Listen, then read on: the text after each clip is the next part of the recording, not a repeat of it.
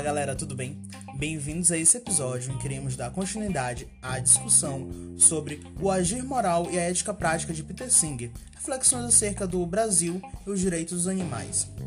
Nesse episódio, especialmente, iremos tratar sobre duas questões, que é os direitos dos animais não humanos no Brasil e o agir moral. A questão acerca dos direitos dos animais não humanos manifesta-se de modo que não há um respeito efetivo às condições estabelecidas juridicamente, e eu explicarei o porquê. O Estado brasileiro, por meio da Constituição de 1988, é caracterizado como um Estado socioambiental.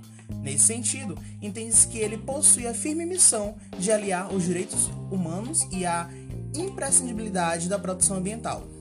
O que se tem alcançado ao longo dos anos em relação aos direitos dos animais no Brasil, bem como diversos direitos sociais, a exemplo dos direitos trabalhistas previstos na CLT, os ordenamentos jurídicos que têm relação com a consciência socioambiental no Brasil ainda sofrem divergências quanto ao trato jurídico, segundo a advogada Larissa Uchoa, da OAB Maranhão que observa as problemáticas existentes no ordenamento jurídico e nas diversas interpretações que cabem às leis e dispositivos legais.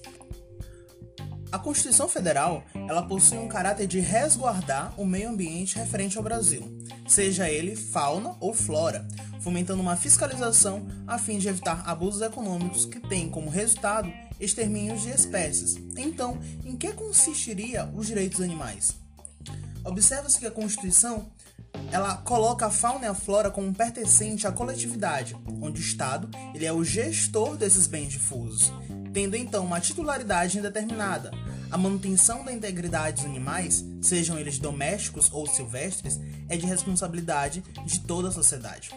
A vedação à crueldade animal, contida no artigo 225, parágrafo 1, inciso 7 da Constituição, é um ponto sensível, esse inciso ele trata especificamente do caráter protetivo ao meio ambiente, mas ao dizer proteger a fauna e a flora vedadas na forma da lei as práticas que coloquem em risco sua função ecológica, permite diversas interpretações de quais seriam essas práticas. Então, o que poderá ser classificado como prática que impõe algum tipo de sofrimento e quais práticas seriam condenáveis? E a, a punição em relação a quaisquer atos, por exemplo, de maus tratos? A legislação brasileira mostra que qualquer conduta que caracterize maus tratos, atos de crueldade ou abuso a qualquer animal pode ser penalizada. Assim diz o texto da Lei número 9605 de 1998. E cabe aqui ressaltar a validade da lei que visa a defesa dos animais, sejam eles domésticos ou silvestres. A lei prevê que somente o apanho de animais, introdução no país de espécies exóticas ou ainda venda de peles caracterizam uma inflação à lei ambiental. A quem praticar as condutas citadas estão passíveis desde a aplicação de multas até mesmo a, a detenção, que varia de acordo com cada caso. Recentemente, muito tem sido discutido a respeito dos direitos dos animais, e apesar da posição classificatória da fauna enquanto ordenamento jurídico, se pensa novos ares em relação a esse ordenamento que existe a respeito dos animais não humanos. A Constituição preconiza que qualquer espécie tenha sua sensibilidade e dignidade a serem respeitadas, trazendo assim o conceito de ciência, onde se propõe respeitar o animal não humano por sua condição de sensibilidade, pois, tal qual os seres humanos, os animais possuem igual percepção, não racional, mas sensorial acerca das coisas.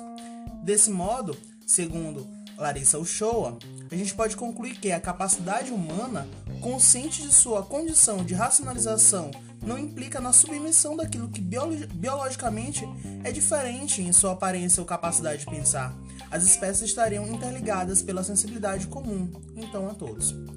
Peter Singh ele inicia a obra Libertação dos Animais, apontando a necessidade urgente que há da extensão do princípio de igualdade entre os humanos e os animais não humanos.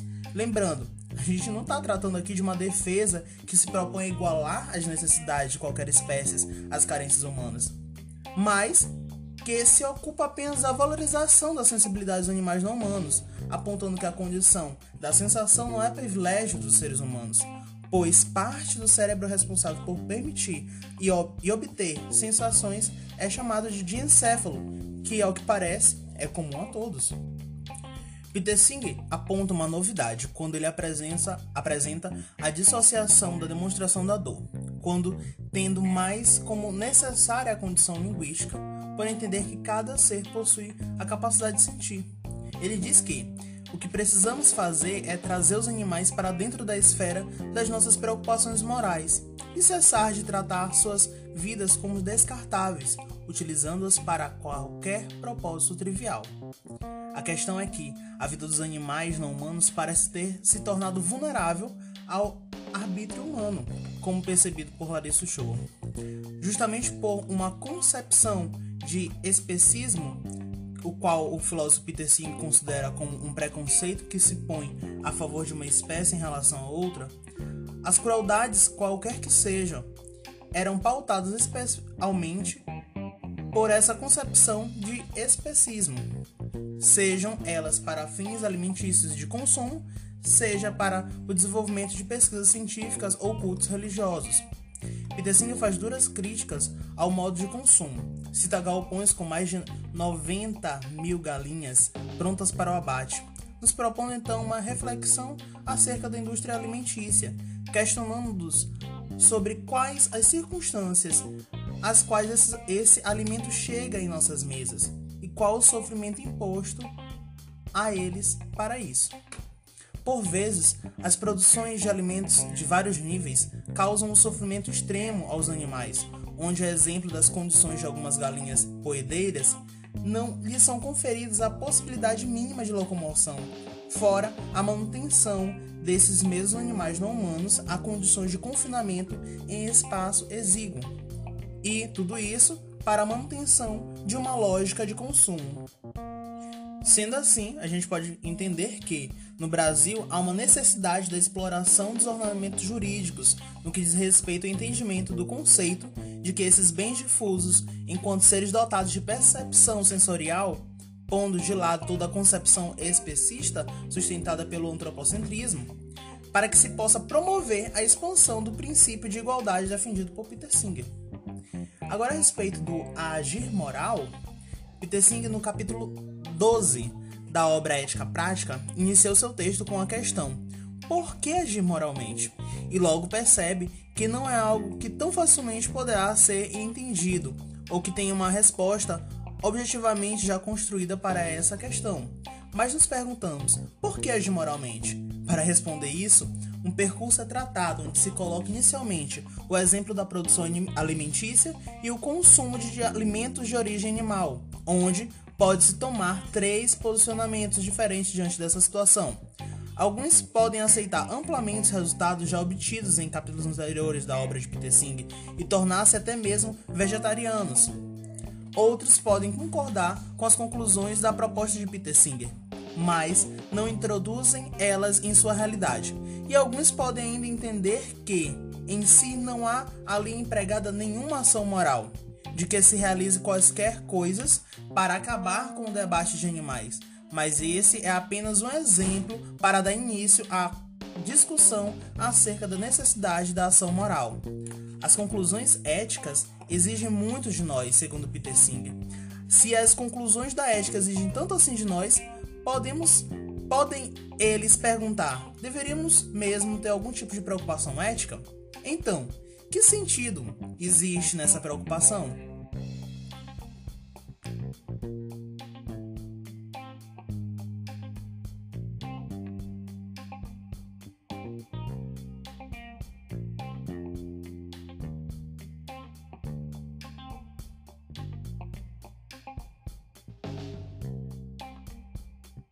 thank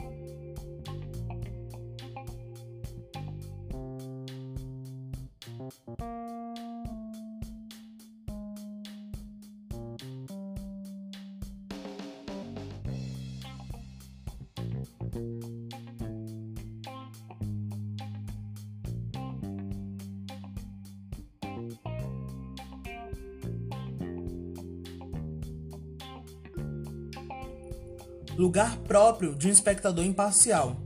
Então, a questão do porquê agir moralmente que é a pergunta central dessa discussão, deve ser feita por qualquer indivíduo, o qual se questiona sobre o dever de só agir com base em premissas aceitáveis desse ponto de vista universal. Assume-se então a possibilidade da ação e se verifica que há pessoas que não fazem uma reflexão de suas ações, pois buscam com elas apenas interesses próprios. Pode-se fazer uma exemplificação dessa ação egoísta ou não reflexiva? A forma produ da produção de carne aviária.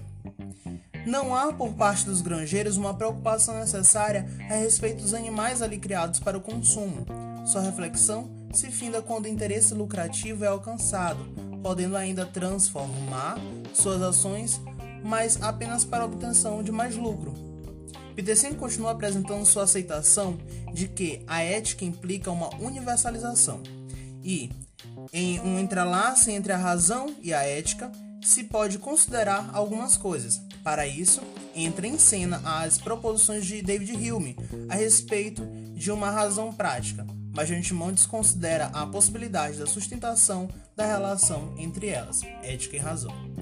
Hume aponta que os fins de uma ação são de responsabilidade da vontade e dos desejos. Porém, por mais que essa concepção tenha resistido a tantos a tantos argumentos, ela precisa ser refutada, e o filósofo australiano se propõe a isso.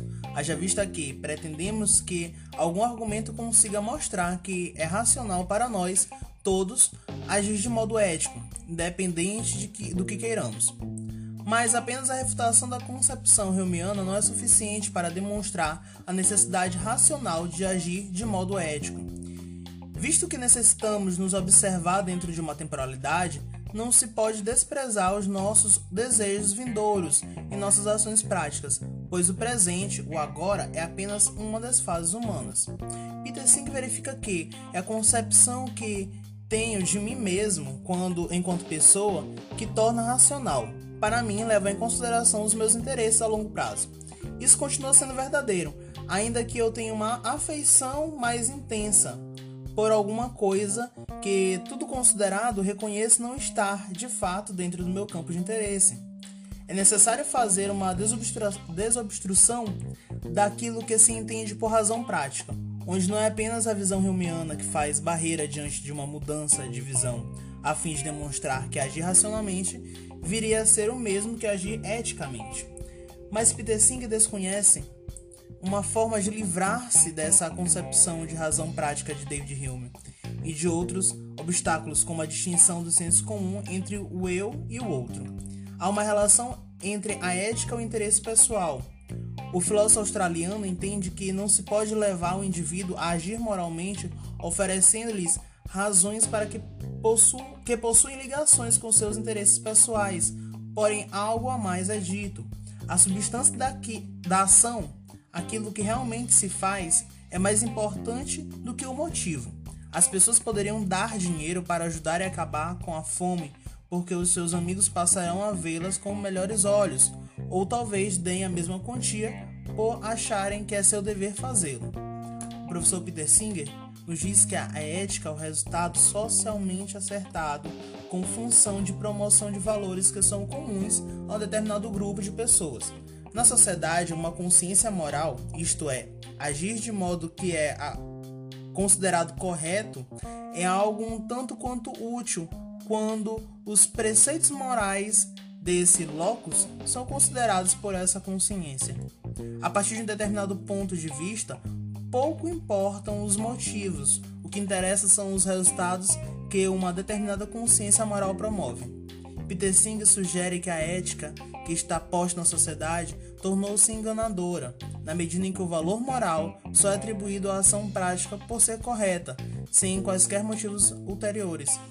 E ele conclui que Cito agora Peter.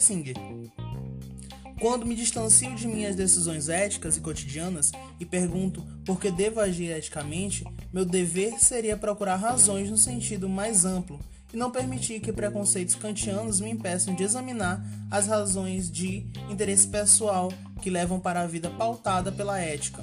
Se minha busca for bem sucedida, vai oferecer-me razões para assumir o ponto de vista ético como linha de ação definitiva, como modo de viver.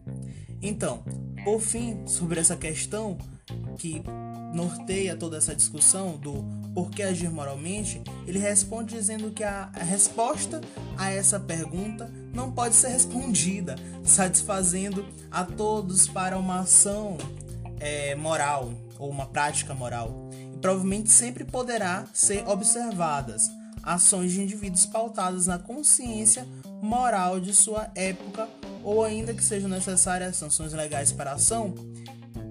E ainda aqueles que, a partir de uma reflexão, poderão agir com base na adoção de um ponto de vista ético. Nesse sentido, é possível pensar que assim seguirá no Brasil. Por fim, é esperado uma compreensão moral mais sensível para que essa ação moral possa ser pautada em reflexo da aura de uma nova sociedade. E com relação aos animais, é esperado que seja adotada uma postura mais compassiva, a fim de eliminar a ação torpe que hoje muitas vezes infringimos aos animais não humanos.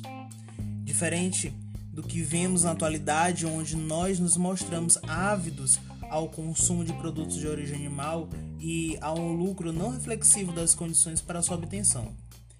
Não fala da, de uma radicalização na produção ou comercialização de animais não humanos, mas que acaba se tornando exatamente isso: uma revolução, opondo-se à lógica consumista vigente, seja o consumo de carne, da pele ou da espécie, que é pouco ou nada preocupada com as condições em que se encontram esses seres. Não se pode questionar apenas acerca do consumo, mas deve-se privilegiar a discussão promovida e evocar a manutenção e expansão dos direitos e garantias daqueles que possuem sensibilidade, tal qual, qual nós, animais racionais, nós seres humanos. É, esse é o fim do, do, do nosso do nosso episódio. Convido vocês a escutarem o próximo episódio que falará sobre as fake, fake news e a questão da liberdade a partir do pensamento do filósofo Richard Roth. Muito obrigado.